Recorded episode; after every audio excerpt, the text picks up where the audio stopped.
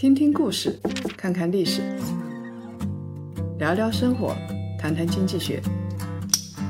欢迎大家收听《谈谈》，大家好，我是叶檀。各位檀香，周五好，又到了谈谈的时间了。上一期我给大家讲了世界头号对冲基金桥水基金是怎么进行资产配置的。他们有一种策略叫做全天候策略，可以覆盖所有的天后。今天呢，我们来聊一聊一位老朋友，大家都耳熟能详的巴菲特，他是怎么进行资产配置的？要知道，巴菲特也是进行资产配置的。你眼中的巴菲特可能是这个样子的。一个靠股票价值投资成为全球首富的老爷子，格雷厄姆的学生，股神，鼓吹长期持有，每天就躺在办公椅上摇摇摇，喝五罐可口可乐，还是指数基金的全球代言人。他在遗嘱中特别提到要买标普五百指数基金，而且他提倡集中投资，鸡蛋就是要放在一个篮子里。我们牢牢地看好这个篮子就行了。其实啊，大家可能不知道的是，巴菲特年轻的时候是一枚货真价实的大帅哥。他是说过要买指数基金，但是呢，他在说这句话后面还有一句相当重要的话，我们有意无意的就给忽略掉了。巴菲特啊，是崇尚要集中投资，但是他说集中投资是要有一个前提的。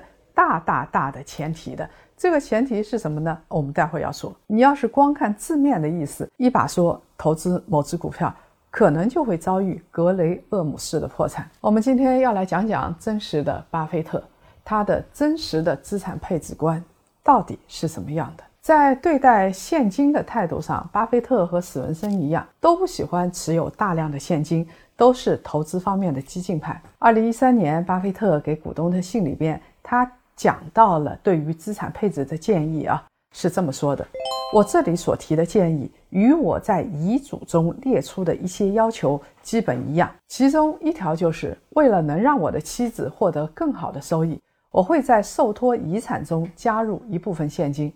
我的投资建议非常简单，将百分之十的现金投资于短期政府债券，剩下的百分之九十的现金投资于一个低成本的。标准普尔五百指数基金，我相信这个投资组合的长期收益会优于大多数投资者获得的收益。按照巴菲特的投资策略，百分之九十的仓位投资在股票方面，百分之十呢持有美国的短期国债，结果会怎么样？在一九七三到二零一三年的四十年的时间里边，这个组合的实际回报率是百分之五点三五，最大的回撤那就大了。最大回撤率是百分之四十九点七八，同期股票的实际回报率呢是百分之五点七一，最大的回撤是百分之五十四点一二，短期国债实际的回报率只有区区的百分之零点九九。巴菲特的这一个简单的组合收益呢要高出一点点，但是是有代价的，必须要承受剧烈的波动。巴菲特主要投股票，他的投资是很激进的，啊，我们国人投资基本上都是偏保守的。我可以不赚钱，但我不能亏本金。一个向左，一个向右。巴菲特和中国人的投资习惯之间没有交叉。西南财大呢调查了上万个城市家庭，年收入的中位数是在六万七千八百十七块钱，发现这些家庭啊。金融资产的配置当中，银行存款占比是最高的，高达百分之四十二点九，还有百分之十三点四是理财产品，保险的占比也比较高，有百分之十七，股票和基金占的就很少了，只有百分之八点一，百分之三点二，低息和保障类的资产占比呀，逼近百分之七十三，风险类资产就很少。占比还不到百分之十五，这跟巴菲特所持有的资产配置的观念啊，刚好是相反的。我在之前的课程里边已经说过，在信用货币时代，现金为王是个伪命题。货币发行量在增加，物价在上涨，工资却没有增加。如果这个时候像叶大美一样傻乎乎的把钱存在银行里头，百分之九十买银行理财产品或者是存款，百分之十呢买权益类的资产。那叶大美确实是没有办法跑赢通胀的。那叶大美该怎么样打理他自己的这一千万呢？不一定要学巴菲特这么激进了，可以参照我们前两节讲过的资产配置的耶鲁模型以及桥水的模型进行配置。我们拿好小本本啊，记好各类资产配置的比例。巴菲特给普通人的建议就是：你别想多了，今天买这个。股明天买那个股，你只要买指数基金就好了。所以呢，因为口出惊人之言，他就此成为指数基金的全球代言人。大家听到，哎呦，连巴菲特都这么说了，得，我就买股票指数基金就行了。投资真的那么简单吗？没有，投资从来不是一个简单的事情。我们先看看巴菲特。怎么样为指数基金代言？在很多营销指数基金的文章里边，都会提到一个著名的故事。在二零零五年，巴菲特呢设下了一场赌局，挑战所有的基金经理，赌注是五十万美元。前来应战的基金经理，你要选至少五只主动型的基金。如果十年后他们的表现比标普五百的指数基金要好，这五十万美金呢，就归你了。一直到二零零八年，才有第一位应战的基金经理，叫泰德·希德斯，他选了五只 FOF 基金。那我们知道，当然是主动管理了。但 FOF 基金是母基金嘛，它还是不一样的，也就是持有基金的基金。每一只基金里边又有一大堆基金，所以呢，表面上看起来只有五只基金是 FOF 基金。但这五只基金是下面持有两百多只基金的，等于雇了两百多个华尔街的基金经理来帮忙挑战。结果又怎么样呢？好，二零零八年之后啊，十年过去了，到了二零一七年年底，标普五百指数基金在十年的时间里边，年化收益率超过了百分之八。这五只 FOF 基金同期的年化收益率。还不到百分之三。其实啊，在离比赛截止时间还有八个月的时候，他就投资认输了。他认可巴菲特的说法：主动投资基金高昂的管理费用和被动型基金相比是处于劣势的。什么叫做主动管理型基金？为什么他们的管理费用高？什么叫做被动型基金呢？为什么他们的管理费用低呢？简单一点说。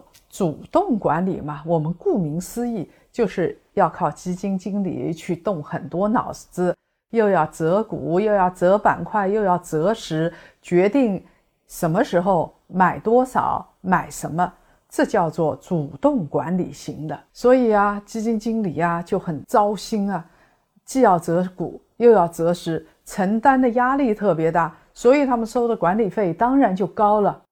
那被动型基金呢？就是挂钩一些指数来决定买什么，不用花太多的时间来研究，压力呢也小得多。被动呢，哎呀，压力不是那么大，大家的期望也不是那么高，所以它的管理费就低。主动投资基金最大的劣势就是成本太高了。我们拿国内主动型的股票基金来说，指数基金管理费一般是每年。百分之零点五，也就千分之五。主动型的股票基金在百分之一点五到百分之二，差了三到四倍呀。这三到四倍日积月累的，你的成本就非常高了。而且啊，基金每年都会收取这个笔管理费，时间越长呢，指数基金管理费比较低的优势就凸显出来了。王五买。一百万的指数基金管理费啊，每年只要五千块钱；买主动型的股票基金，每年管理费就要一点五万到两万块钱，收益就被吞掉了一大截呀。那王五肯定是要好好想一想。你如果是交了这笔管理费，哎，它的收益高也就算了。比如说我是多交了四块钱，但是我的收益比人家高了百分之四十啊，哎，那我算一算，我还是能够回本，而且能够赚得更多，也就不在乎了。可怕就可怕在主动管理型的基金啊，从长期来看，它的业绩是跑不赢被动基金的。主动管理型股票基金要择股还要择时，我们已经说了，择时通常是不太靠谱的。大多数人择时啊，我觉得我一定能够卖在高点，买在低点，大多数人是做不到的。巴菲特的那场比赛，没有多少基金经理愿意干，原因就在于此，因为啊，时间一长，他们也知道这场比赛啊，他们是跑不赢被动。基金的，我们啊，再想象一个画面，有一千名基金经理和一千只猩猩去预测市场，会有人会有星星连续的预测准市场的，那它到底是靠实力还是靠运气呢？一般情况下是靠运气，它就是一个概率问题，很少很少一部分人会靠实力。赢到最后，真正靠实力而不是靠运气跑赢指数的基金经理少之又少。我们先来看一看美国不同风格的主动型基金和相应的被动型指数基金啊，胜率对比到底是怎么样？这个数据呢比较早，是 Morningstar，我们知道是一个评估基金的非常著名的这么一家机构。它来做出的数据分析啊，截止到二零一九年六月底，在四十九组对比数据里边啊，只有七个数据是主动型基金的胜率超过了百分之五十，跑赢了被动型基金。随着时间的推移，主动型基金的胜率就会越来越低，到了十年的时候，胜率就最低了。随后十五年、二十年维持在百分之二十上下。短期基金的业绩好坏是受到不可琢磨的很多因素的影响，它说明不了什么问题。长期的业绩才是称重剂，随机因素的程度会越来越低，数据的代表性呢也就会越来越强，具有参考意义。我们刚才说了美国的情况是怎么样的啊？我们再来看一看。国内的情况是怎么样的？那国内的数据呢？时间跨度就比较窄了。从二零一七年到二零一九年三年的时间里头，权益类的主动型的基金，像普通股票型基金啊、偏股混合型基金啊，跟被动型的基金业绩收益来进行一个比较。在二零一八年的慢牛行情里边，主动型的基金收益中位数是略高于被动型的基金啊。二零一七年、二零一九年这两年市场震荡上行，主动型基金的收益的中位数也是高于被动型基金的。一旦呢某个基金经理他的长期业绩做好了，王五跟叶大美就会哇，这个基金经理真好啊，我要抢着去买他的基金，基金规模会从几亿、几十亿暴涨到上百亿。但实际上啊，你们是给基金经理下了个套。王五跟叶大美这样的人是在给基金经理下套，因为我这个基金经理啊，我管二十亿绰绰有余，但是我要管两百亿的话，我管不了啊，臣妾做不到啊，他就不得不改变风格。比如说，有的基金经理是投成长股的，他投中小公司是可以的，但是你现在给他钱太多了，他就不得不去买大盘股，买大白马，然后别人去买大白马。他也去买大白马，他原来擅长的东西就不存在了，被资金裹挟着成为一个大白马的操盘手。他成为这样的操盘手，就很有可能成为接盘侠。不要认为基金经理就不会成为接盘侠，在压力之下也会的。哪怕是像彼得林奇这样的基金经理啊，也就是在早期他的资金量比较少的时候意气风发。觉得做得很好，等到他资金量暴涨了之后啊，哎，他的业绩就没有那么耀眼了。指数基金它是复制一个指数的成分股，指数涨了呢，基金也能跟着赚钱，属于小农经济，靠天吃饭的。它不求战胜市场，只求拿到市场的平均收益。不管是标普五百、纳斯达克指数，还是沪深三百、中证五百、创业板指数，长期走势是向上的。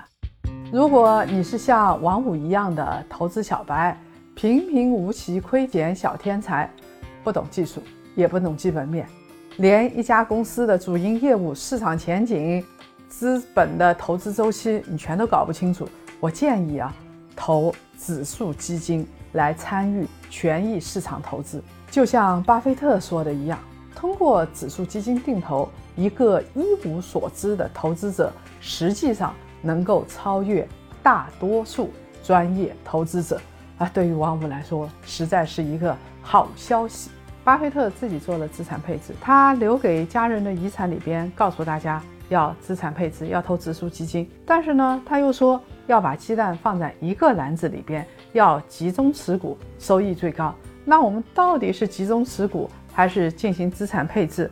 做集中投资？要买几只股票呢？想要一探究竟的檀香，请移步我们的视频版。